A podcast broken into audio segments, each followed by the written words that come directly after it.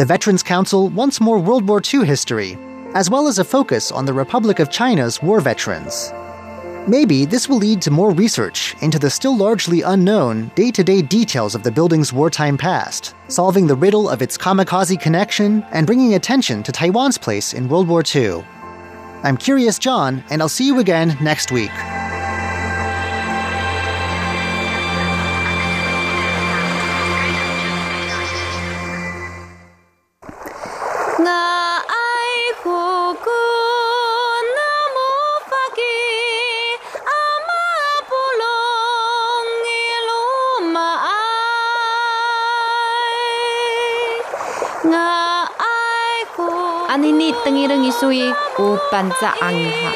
The sound of the Amis tribe on Radio Taiwan International.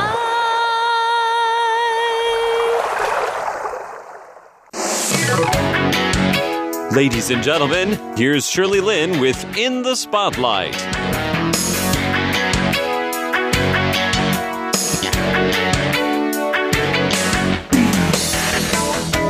Welcome to In the Spotlight. I'm Shirley Lin. Sona Iyambe is a parkour athlete, an artist, and a businessman from Dallas, Texas. He has been in Taiwan for 12 years. He came upon the extreme sport parkour by accident. What it is, and according to Sona, is movement in the purest form, getting from point A to point B as quickly and efficiently as possible. He has since co-founded four parkour schools in Taiwan, with a fifth on the way. Let's hear more from him about how that's going for him and his partner. For one thing, they brought one of the original parkour founders to Taiwan.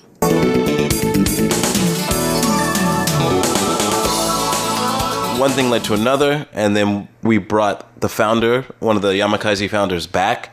And he said, Look, I think you guys should go further with this. If you want to go further with this, we'll give you our support we'll let you use our name and you open the Taiwanese branch of the art or ADD Academy, Art of Displacement Academy in Taiwan. And what does ADD stand for? Uh, the Art of Displacement. But it's long, so most people just call it ADD. Sure. yeah.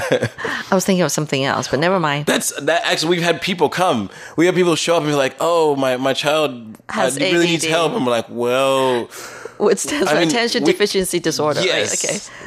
And it's like he he probably could benefit from jumping around, but we're not qualified just specifically for that. We're the other. Yeah, it's not considered an ADD therapy or whatever, mm. or a therapy for ADD. correct. Did you guys start it mostly with little kids though, Uh, in this school? Actually, we started with adults. We avoided Okay. kids at all costs. Oh, okay, okay. Because we weren't confident that we knew how to. It's a you know with kids, it's very you have to be very careful. Yes. Um, we started with adults 1st Mm-hmm. and then we kind of grudgingly moved into kids because we realized we couldn't pay our bills. we were like, okay, we, we the adults. You're so honest with that. Okay. well, it was true. I mean, we, we started out teaching adults, and because when you're an adult, you have things in life, and it's hard to really commit to come back regularly. Yes, I know. and I know. so many people ask us, "Can we bring our kids? Can we bring our kids?" And we were like, "Oh, okay." That's literally how it started. And then we were like, "Why didn't we do this before?" Like it's way more fun. We were more. We became way more inspired. Really? And we we were kicking ourselves like, "Why didn't we do this before?" and um, from there, we realized that's what we should be doing uh, because it's not just from the money part; it's to you feel like you're contributing to society. You feel like you're helping kids who are shy, who don't understand who they are, who feel like they don't fit in in a regular peer group, and they don't know how to express themselves. So they come to us and they have license to be who they are and understand who they are through this movement. And that's really what we do is not just teaching kids how to do cool stuff, um, but helping to understand what their capability is as a young human being and what they can do and giving them confidence. Right. And that's why we keep doing what we what what we're doing. That's why I love it so much. Yeah. when I watch of YouTube's, you know, like when you're like kind of holding these parkour classes, one thing that I think there's a lot of danger Mm. in this. Now, and now that you're also you're also teaching kids, I mean, how do you let parents, you know, feel comfortable with that? There's so much danger being involved. Well, oh, actually, I've seen videos where if it's kids, they're mostly indoors mm-hmm. and a lot of cushions around. I guess you know, mm. right? So that that's the safety part. But when it's adults, they're all out in the park. Mm. And one thing I noticed is they're all wearing these long, like maybe like heavy material kind of Oh, big um, trousers. Yeah, big trousers, which I think that's great. You know, mm. because I think it keeps them. You know, Looks cool. uh, well, it looks cool too, and also it keeps them from getting scratched and everything. But they're wearing short sleeves, and the arms are like you know, you could be getting a cut here, a, a bruise there. But um, it it seems like there's a lot of danger involved. Uh, well, there. I think with anything, there's danger and risk involved. But I think one thing people need to realize is that with parkour, we actually everything is calculated risk. It's not, oh, I hope I make this, or I hope I don't fall. It's I've been training this move at a very basic fundamental level for 100, 200, 300 times. I'm so confident in this move that if you add height, if you add any potential risk, I've assessed every possible thing that could happen so that even if it does, I know how to protect myself. I see. And when we deal with kids, where we we have such a strong emphasis on safety, being aware of your body, what you're capable of, foot placement, how to land properly, physically building yourself up, so that when you encounter any sort of situation, you, you know how to deal with it. And that's where I think there's a parallel with martial arts. Is the best martial artists in the world know how not to fight. They know how to avoid a fight because they know how to see whenever there's going to be danger around and how to assess it and deal with it accordingly.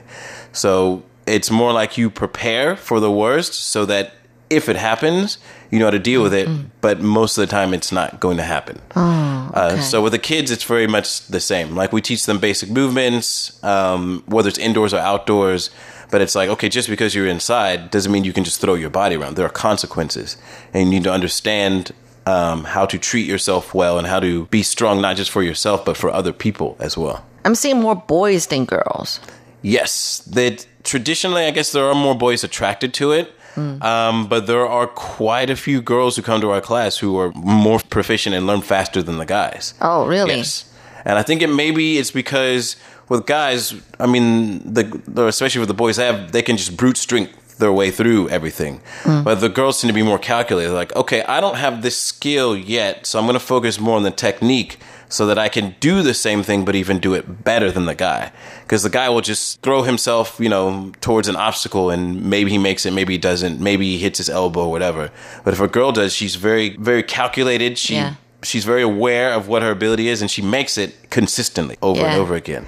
So it's really interesting to watch how they how that yeah, works good out. Mm. observation because I think you're right about that. You know, between the difference between boys and girls. Yeah, that is so cool. When did you start the schools? The first one, the Our first one. First one was 2013, 14. Okay. And then we got our first physical school in 2016. So we started outdoors. Oh, and at okay, that point, okay. we had the name ADD Academy. Oh. Uh, the, the, the founders, they gave us their blessing to use their name, and we started outdoors in kind of Maji Square. Um, but then our first physical academy was in Banqiao in 2016. I'm sure the kids are really benefiting from it, right? Mm. a lot. Maybe even help them with their schools. That's one thing that we've heard actually is that they're these kids that so-called have ADHD or ADD. They're now more able to concentrate in school. They're more focused. They because the values kind of carry over. I Yeah. think with any physical activity, you need it's a balance. Like you need to be good at school. You need to learn how to study, but you also need to move. I think that's there has to be a balance of both. It can't just be one or the other. Oh yeah, definitely. And I guess that now you're so fit yourself, you got to do some kind of exercise every day, right? Uh, well, You're- you're my job is yeah. Well, my job is to move, and I enjoy moving. Um, so I do, I guess, train, so to speak. But even when I'm not training, I'm in the gym. You know, either instructing coaches or instructing students. And when you have, when your job is to literally go into this huge jungle gym and just play around like you used to as a kid, how are you not? Like, how are you not going to? How can you just stand there and look at a playground that you built and be like, oh no, I think I'm just gonna watch TV. Mm-hmm. I, I don't understand that. How you have to move. Like I've always enjoyed moving as a kid. How many instructors do you have altogether right now? We are almost at 12 coaches at this point. Oh, Only 12. That's Yes. not a lot. It- Okay. for me, it is because when we started, it was just me. Uh, yeah, yeah. um, and we are expanding. Like it's one thing that we had to really figure out is how do we replicate what we know on a larger scale. Um, and it took a lot of trial and error, it took experience, um, and really looking at you know the best aspects of how to train coaches. That was a, a huge problem we had at the beginning. Mm. But now we've kind of got it locked, and now it's like if you talked to me six months ago, we had four coaches. Oh, so in six oh, months, okay. we've tripled the amount of coaches that we had because we figured we figured Yeah. out how to do it. because you have to oh. remember we didn't we didn't we never run a business before. We didn't know what we were doing, so we made a lot of mistakes, but we learned from them, and then uh, things. That's how things exploded so quickly. Yeah. Do you have any female instructors? I have one that we're training. Okay. Um, and then we hope to get more. Yeah. But I think the biggest issue is they don't feel like they can do it. It's not that we can't find. It's like it's more like I have to convince them. It's like yes, you can do this. Like you have the ability. Believe in yourself. Uh-huh. Right. You know, we'll show you how to do it. So. Oh, okay. If there's anyone out there, ladies, who who wants a job as a parkour instructor, come find me. yeah, really. You know, give it a try, Yeah. right? You're listening to In the Spotlight with Shirley Lin.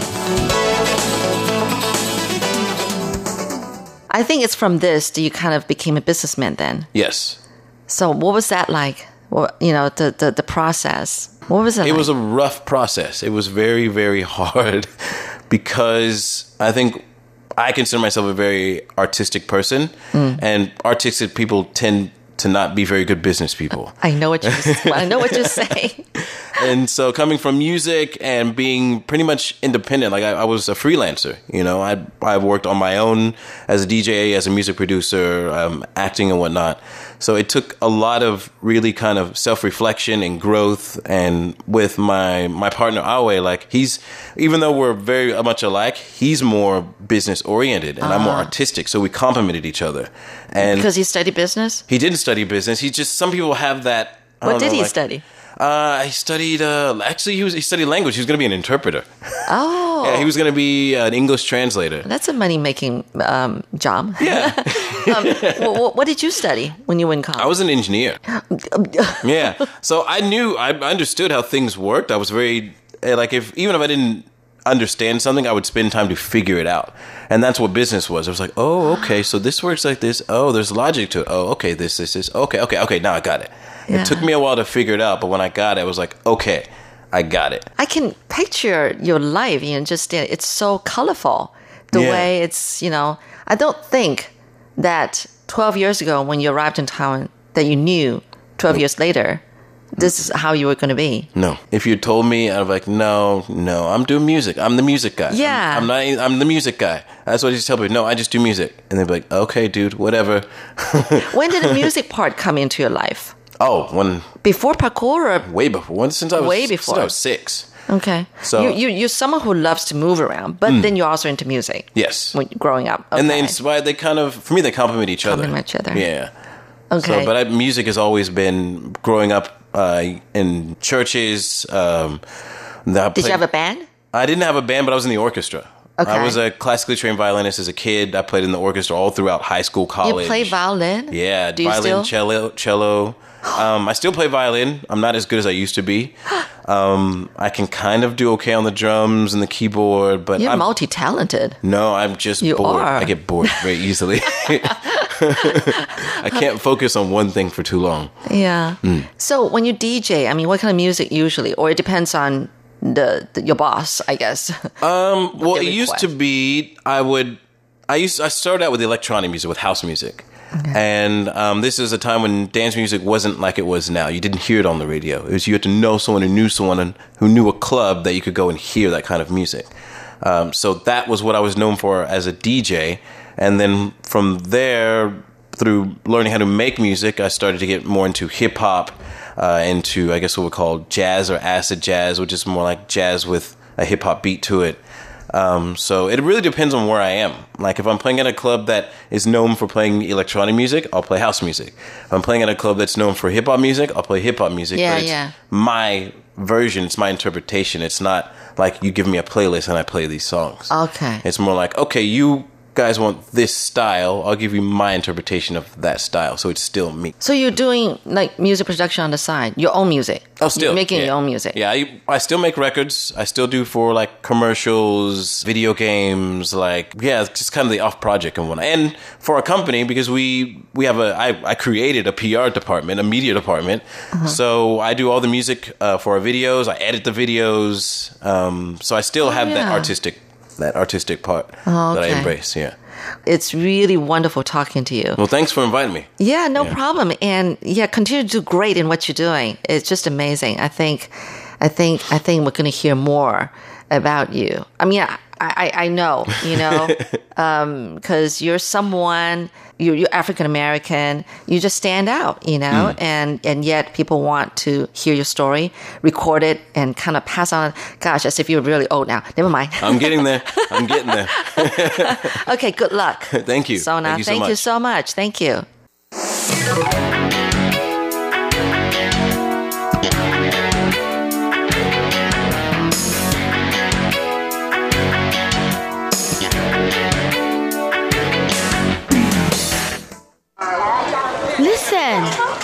Are you listening?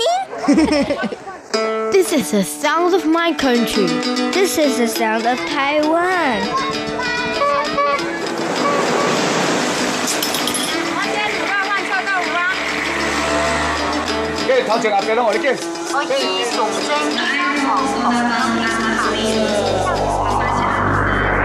Taiwan, a small island with a whole world of sounds.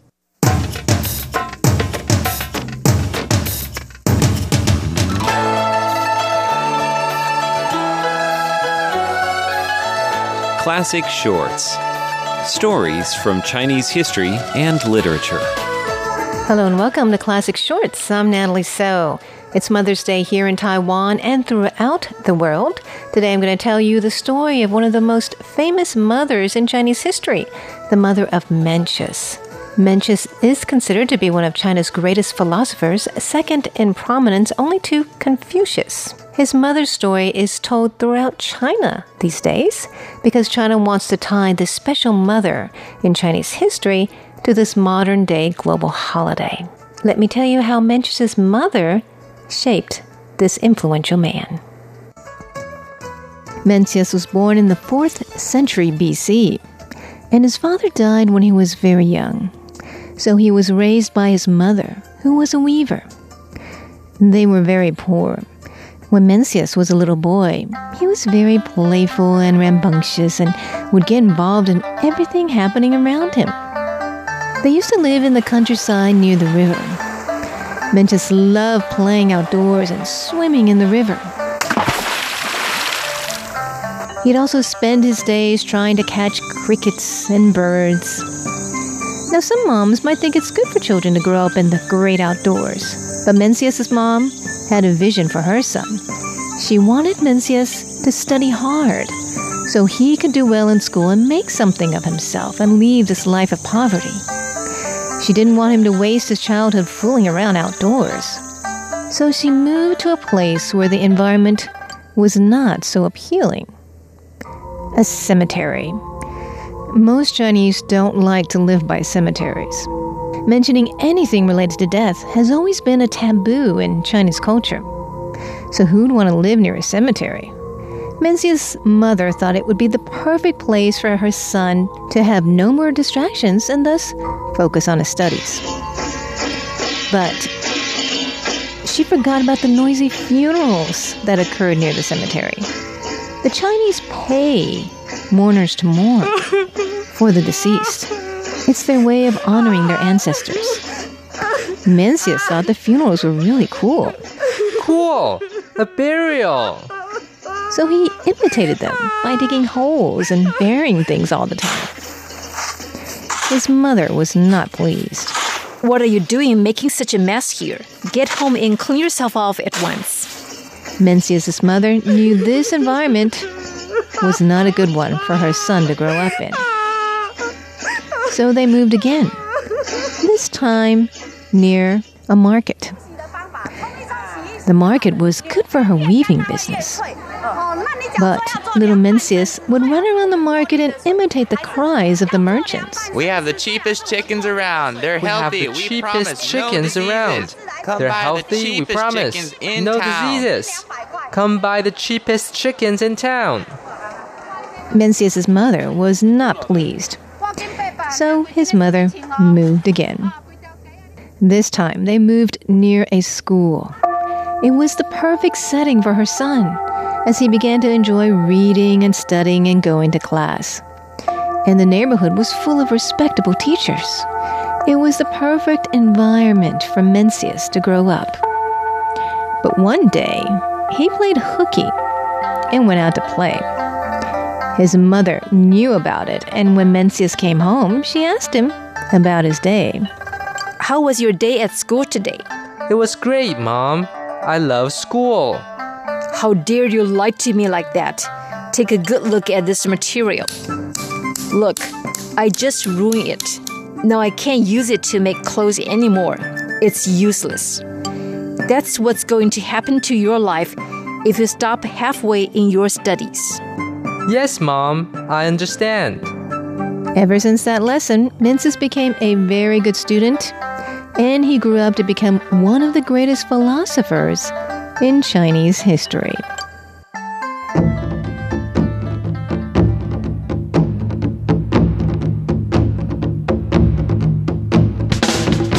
Classic Chinese phrases and idioms.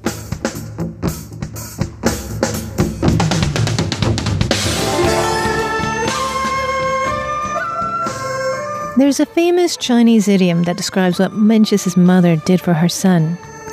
Meng mother, three moves. Meng mu, san qian. Meng mu, san qian. It's actually very common today for Chinese parents, and often just their mothers, to buy an expensive house and move to a neighborhood or even a country with a good school district so that the children can get the best education possible. To the Chinese and Taiwanese, a good education is seen as the path to a better future and a brand on one's brain that could lead to great career opportunities and status in society. Prime U.S. school districts are full of Asian immigrants for this very reason. Now, Meng's mother was a very visionary one. Though they were poor, she believed that Mengzi, or Mencius, could make something of himself. And he certainly did. And she was willing to make any sacrifice and move to any place that would help him along the way. Next week on Mother's Day, I'll present poems from mothers and about mothers, and the most famous one comes from the Mencius family. Thanks for tuning in to Classic Shorts. I'm Natalie So.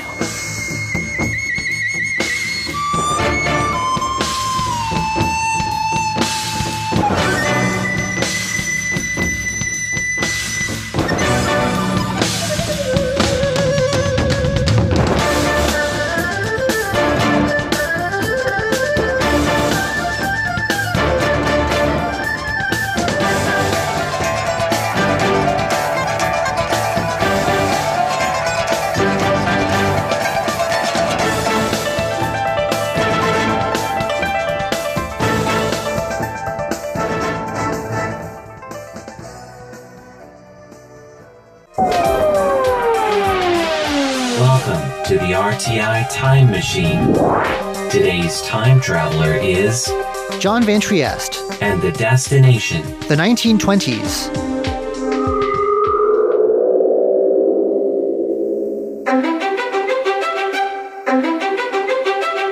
During the 1920s, Taiwan's intellectuals came together. Their goal? To bring new ideas, knowledge, and values into Taiwan and diffuse them into Taiwan society. Together, they led what's become known as the Taiwan New Cultural Movement, employing art, education, and entertainment in an effort to bring Taiwan into a new era. Though the Pacific War brought the movement to an end, the new culture of the 1920s and those who strove to spread it are still remembered in today's Taiwan. After years of preparation, a new museum devoted to the movement, the Taiwan New Cultural Movement Memorial Hall, opened this month in the same part of Taipei where it all started. Over the next two weeks, museum head Xu Meihui will be walking us through the story of the movement. She'll tell us about its founders, its ideals, and its methods, and about the new exhibits meant to introduce the movement to new generations. 一九二零年代呢，台湾是日本在治理的。那那个时候有很多的。 In the 1920s, Taiwan had been a Japanese colony for around 30 years.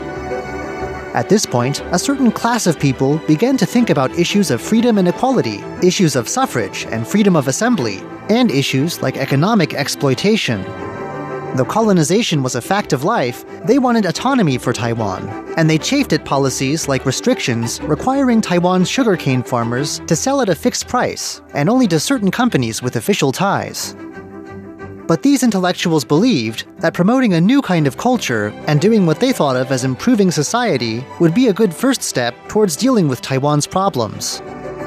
那蒋渭水呢？他是一位医生哦，他其实呢，在那个时候 Behind this new culture movement was a whole cast of characters, but among them, two leaders stand out. Here, Ms. Xu introduces them both. One figure was Dr. Jiang Weishui.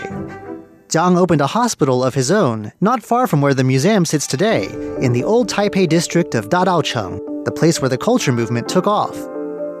He was a leading figure in the Taiwanese Cultural Association, the organization that drove the culture movement. 而且因为他是林家的三少爷嘛，所以呢，在财力方面当然就是 Another figure, Lin Xiantang, was the scion of one of Taiwan's great families. Lin held a leadership position in the Taiwanese Cultural Association, and beyond this, he backed the new culture movement's projects by dipping into his extensive financial resources. 大部分都是比较偏向于知识分子的身份，尤其是在 While the culture movement's leaders were largely drawn from the educated classes, well off intellectuals like Jiang and Lin, the impact of the movement reached beyond class boundaries. People of more modest means also joined up with the culture movement, and its later offshoots as well. After all, the culture movement aimed to reform Taiwan society as a whole, and not just one part of it. When we hear the words new culture, all sorts of ideas might come to mind. But what exactly was New Culture to those behind the New Culture movement? And when it came down to it, how did they go about spreading this new culture? Ms. Xu says one contrast between what these people thought of as old and new can be seen in literature. Taiwan's ethnic Chinese population had always done most of its writing in a formal classical style, prestigious, elegant, and ancient but removed from everyday speech. In literary writing, ancient precedents and models remained the norm. The New Culture movement sought to replace this with colloquial writing that anyone could understand. It also wanted to move away from the traditional subject matter and write on new topics, topics having to do with people's everyday lives. The contrast between old and new showed up in the world of theater, too. 因为在传统的戏曲里面，它所表达的这些社会形态， In the 1920s, traditional opera was still big in Taiwan. But Ms. Xu says the plays still presented a worldview with old social hierarchies in place. Ms. Xu says they showed a patriarchal world with an emperor still on top. New theater, as some envisioned it in the 1920s, would subvert the old order, stressing freedom in everything, from matters of the heart and romance to personal political views. The goal of this new culture, this new literature and theater, would be to communicate with the people and urge it in a new direction. In addition to publishing and putting on plays, the new culture movement also brought in film, staging public screenings of movies.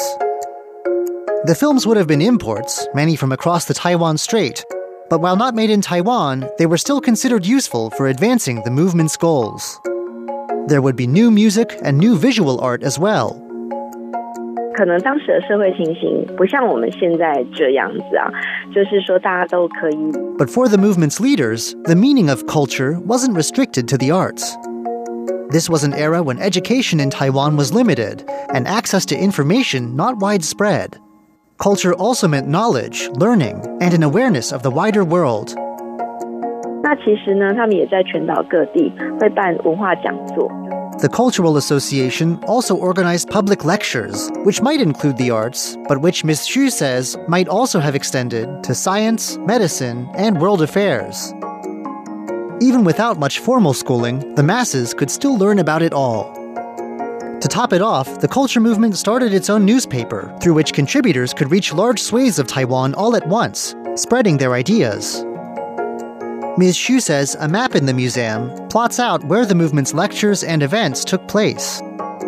It shows the movement's reach extended across large parts of Taiwan, reaching the urban centers and towns across Taiwan's western half, where most of the population is concentrated. 越来越多的人参加。那参加的人多了呢，它也会分。Though the capital in Taipei was an important center of new culture, the movement attracted many supporters from other parts of Taiwan, and these supporters put on local events, allowing the movement's messages to sink in in different regions. From Taipei in the north to Taichung in the middle to Tainan and Kaohsiung in the south, everyday people heard the lectures and saw the plays and movies. Eventually, other groups split away from the Taiwanese Cultural Association, branching off but spreading the same ideas and pushing for the same goals. We've already said that the movement's leaders thought of culture as a first step to remedying bigger problems. What was the endgame then? Was the movement really purely cultural, or did it have political aims too? 那它的政治理念其实 就是民族自觉。台湾 Ms. Xu says that while the movement remained focused on culture, it was tinged with ideas of democracy, freedom, and home rule for Taiwan. It may not be surprising to hear that some leaders of the movement were active in other, more explicitly political pursuits. 他们其实呢会去向日本总督府去申请台湾议会设计。 These leaders founded Taiwan's first political party. one cherished goal of many leaders was to get the colonial authorities to grant Taiwan its own assembly. Members wanted Taiwan to govern its own affairs and for Taiwan's people to have a say in them. Bringing culture to the masses, though, was seen as a different means towards the same sort of ends. Taiwan society, these intellectuals thought, would need to be brought into the 1920s. We've seen how the culture movement spread across Taiwan, but as we've already hinted, the museum's location in Taipei's old Dadaocheng district is no coincidence. So, what was so important about the place, and why is the museum there? How did the public react to this new culture and its messengers? What about the Japanese authorities? Why did the movement come to an end, and how successful was it? Finally, what's the story behind the New Culture Museum itself? Join me again next week when Ms. Xu returns for the second part of our look back on Taiwan's new cultural movement. I'm John Van Trieste, and I hope you'll join me again next week for another journey through time.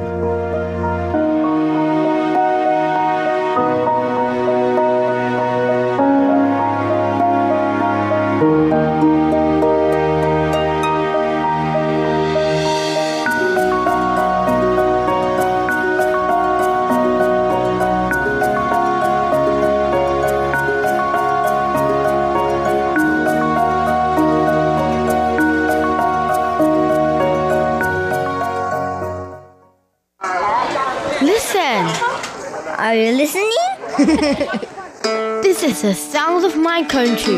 This is the sound of Taiwan.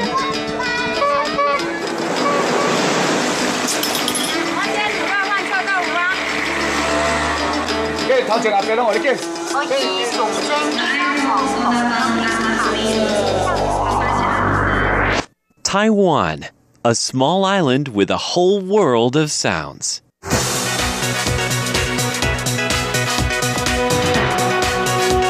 By crossing the median line of Taiwan Strait too frequently.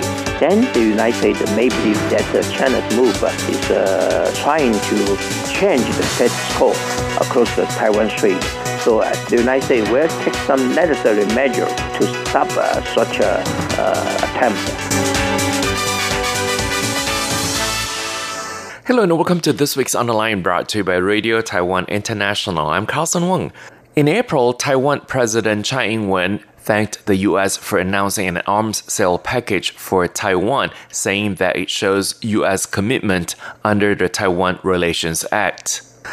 Professor Edward I-hsin Chen, a distinguished chair professor of political science department at Chinese Culture University, said the U.S. 500 million package is the Renew F-16 pilot training program and maintenance crews at Luke Air Force Base in Arizona. As for the sale of jet fighters to Taiwan, Professor Edward Chen quoted sources from Time that the U.S. has postponed the sale until the trade agreement has been reached between the U.S. and China.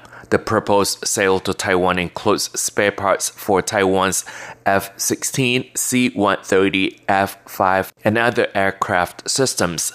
Professor Edward Chen said that if China continued to send fighter jets to cross the median line of the Taiwan Strait, the U.S. would perceive it as China was trying to change the status quo of the Taiwan Strait, and the U.S. might take some countermeasures to stop such an attempt by implementing Taiwan Travel Act or selling Taiwan F 35 advanced fighter aircraft. And joining in the discussion for this issue is Professor Edward I-hsin Chen a distinguished chair professor of political science department of Chinese Culture University.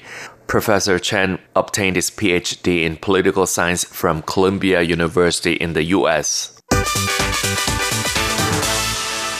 Professor Edward Chen, the August 17th communique, quote, should not be read to imply that we have agreed to engage in prior consultations with Beijing on arms sales to Taiwan.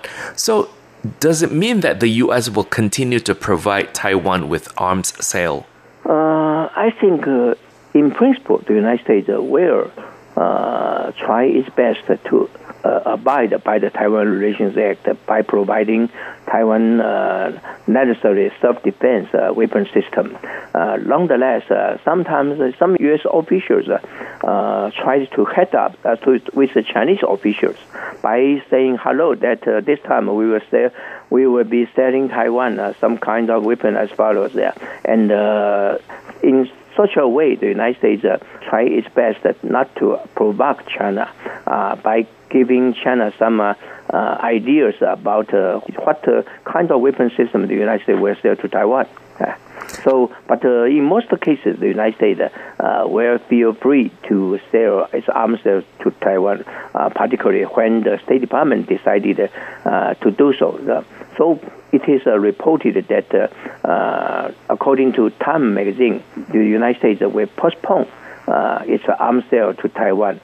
so far as we know, we have two items of weapon system. One is uh, F-16V uh, with uh, Block 70, and uh, the other is uh, uh, M1A2 tank. it is it is called the strongest tank. in the surface of the earth, yeah. But so far, these two items of weapon system have, have been postponed. we we will not know whether it uh, is a, it's just a, a temporary decision or long-term decision.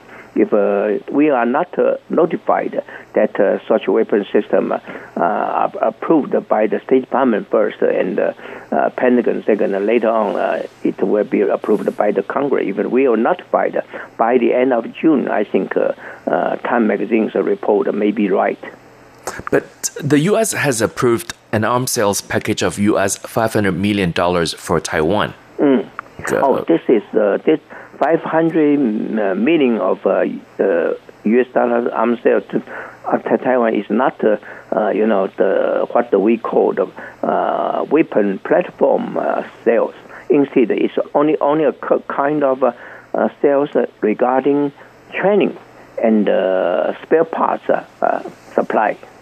Mm-hmm. But do you also think that because this is the uh, third U.S. arms sales since uh, mm. President Trump took office, and do you think that the package has also shown the important strategic ties between Taiwan and the U.S., especially in the Indo-Pacific region?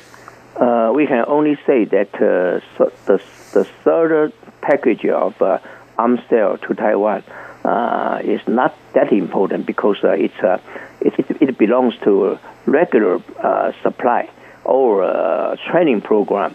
So we were not regarded as an important uh, uh arms sale breakthrough. And PRC news outlet actually admits that Chinese H-6K bomber aircraft face an obstacle when they encounter Taiwan's F-16 fleet. Mm. Is it why Taiwan hopes to purchase an additional 66 F 16 jets from the U.S. to serve as a deterrent, Professor Chen? I think uh, our de- defense uh, ministry decided to introduce uh, F 16V uh, fleet, uh, including 166 uh, jet fighters, largely because they are very they are very strong in terms of Taiwan self defense, and the F 16V could be uh, regarded as a very important upgrade from F-16AB. So I think uh, China will be uh, China will be very sensitive uh, to to such U.S. arms sale to Taiwan because uh, if we success, successfully introduce the F-16V uh, with Block 70, I think it will constitute a very important self-defense capability for Taiwan. Well, in that case, why do you think um, this arms sale has not been approved yet or has been pending approval? because uh, we we don't know whether whether Time magazine's uh, report is uh, correct. If it is correct, uh, then after uh, after the end of June, if we still do not uh, receive the U.S. no notification, then we we will be sure that such a arms sale will be delayed or postponed. You're listening to On the Line brought to you by Radio Taiwan International. I'm Carlson Wong, and today I'm speaking with Professor Edward I-hsin Chen, a distinguished chair professor of political science department at Chinese Cultural University in Taipei. But in one way, the U.S. seems to be willing to help Taiwan to increase the defense capability in the Indo Pacific uh, region. So, do you think that this uh, arms sale will be approved uh, in June?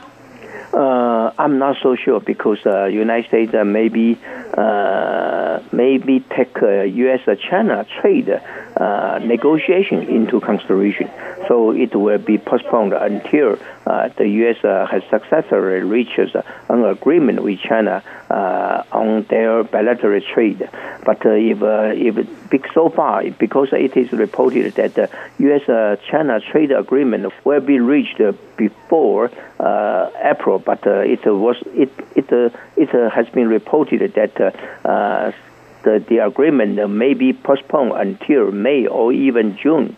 So we are not so sure whether uh, uh, the the the relationship between U.S. arms sale to Taiwan and the U.S.-China uh, trade agreement.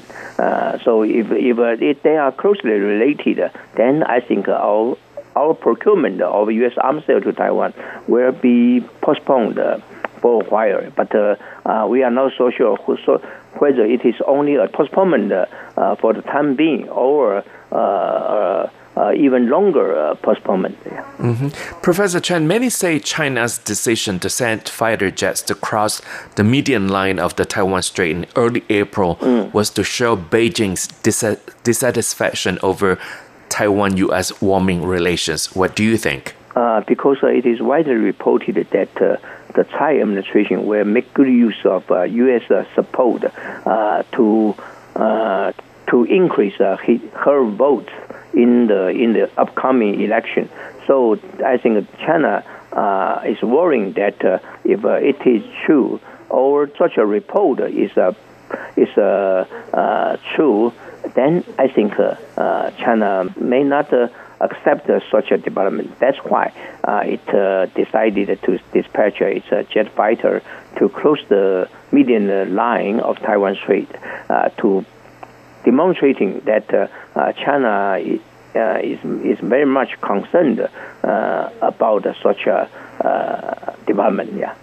By crossing the median line, the U.S. has repeatedly stated mm. that China has tried to change the status quo uh, also including by sending Chinese airplanes. What do you think, mm, Professor Chen? Yes, uh, in uh, yesterday's uh, conference, uh, I told um, our Chinese uh, friend that if China has gone too far by closing by closing the median line of Taiwan Strait too frequently, then the United States may believe that China's move is is is is trying to change the status quo across the Taiwan Strait. So uh, the United States will take some necessary measure uh, to stop uh, such a uh, attempt by uh, either way by uh, implementing the, the so-called Taiwan Travel Act or to sell Taiwan F6 F-35 jet fighter. so far, you know, the U.S. Congress has has just stopped the uh, dispatch of uh, uh, F-35 jet fighter to Turkey because uh, it uh, introduced uh, Russian-made S-400 anti-aircraft missile. So if China has gone too far on, in this regard, the United States will take some countermeasures against China's attempt to change the status quo of Taiwan Strait. Mm-hmm. Now, with the opening of the new de facto U.S. embassy, the American Institute in Taiwan, mm. uh, in May, the 40th anniversary of the Taiwan Relations Act, and so on and so forth, how do you view the future relations between Taiwan, U.S., China? Uh, I think uh, so far, even uh, Secretary of State Pompeo said that uh, if necessary, he will uh, implement Taiwan Taiwan Travel Act or other pro-Taiwan acts or amendments. Uh, nonetheless, uh, so far the United States has not yet uh, uh implemented any uh, uh, such pro-Taiwan amendments or laws. So, so in this way, I believe that uh, uh, the United States uh, will not change its current policy toward Taiwan, both Taiwan and, and but and China, uh, as long so long as uh, uh, either side will will not change the status quo across the Taiwan Strait or take any provocative policy toward China. I think the United States will continue to maintain its current policy. But if any side uh, try to change the status quo, but um, of course uh, this this uh, points to China or Taiwan adopt provocative policy toward China. I think the United States will try to do something to stop it. Yeah. Mm-hmm. Do you think the National Defense Act, Taiwan Travel Act, and arms sales will cause any impact on the relations? Uh, Taiwan Defense Act. Uh, you mean you mean uh, U.S. Uh, yes. defense? Uh, not so far. We don't have any defense act. In, instead, we have a U, U.S. U.S. National Defense Authorization Act, including three amendments, two laws, including three am- amendments. One is encouraging U.S. and Taiwan uh, vessels uh, to, to move in the other side uh, port, uh, seaports, and the other is to in, to uh, to strengthen uh, the Taiwan's uh, capabilities in the I mean unsymmetrical warfare and the other is uh, uh, to strengthen the capability of uh, Taiwan's reserve army.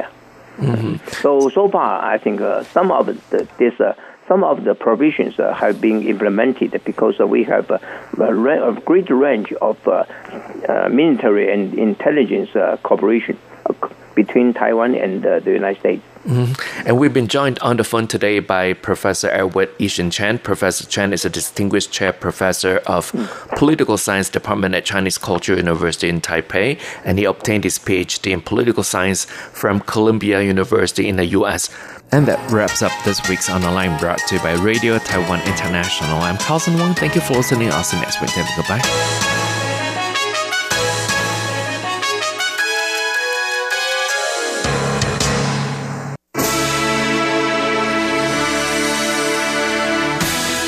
Thank you for listening to Radio Taiwan International, broadcasting from Taipei, Taiwan. Check out our website at english.rti.org.tw. Again, that's english.rti.org.tw for the latest news and features from Taiwan. You can also listen to our programs and watch videos as well. Our 60 minute English language program can also be heard every day at the following times and frequencies in southern China and South Asia from 1600 to 1700 UTC on 6180 kilohertz. Again, that's in southern China and South Asia from 1600 to 1700 UTC on 6180 kilohertz. And in Southeast Asia from 0300 to 0400 UTC on 15320 kilohertz. Again, that's in Southeast Asia from 0300 to 0400 UTC on 15320 kilohertz. We'd love to hear from you. Please send your comments to P.O. Box 123 199, Taipei, Taiwan. Again, that's P.O. Box 123 199, Taipei, Taiwan. Or send an email to rti at rti.org.tw. Again, that's rti at rti.org.tw. Also, visit us on Facebook. The address is fb.me forward slash Radio Taiwan International. Once again, on Facebook, we're located at fb.me forward slash Radio Taiwan International for videos, photos, and news of interest from Taiwan. Thank you once again for listening to Radio Taiwan International.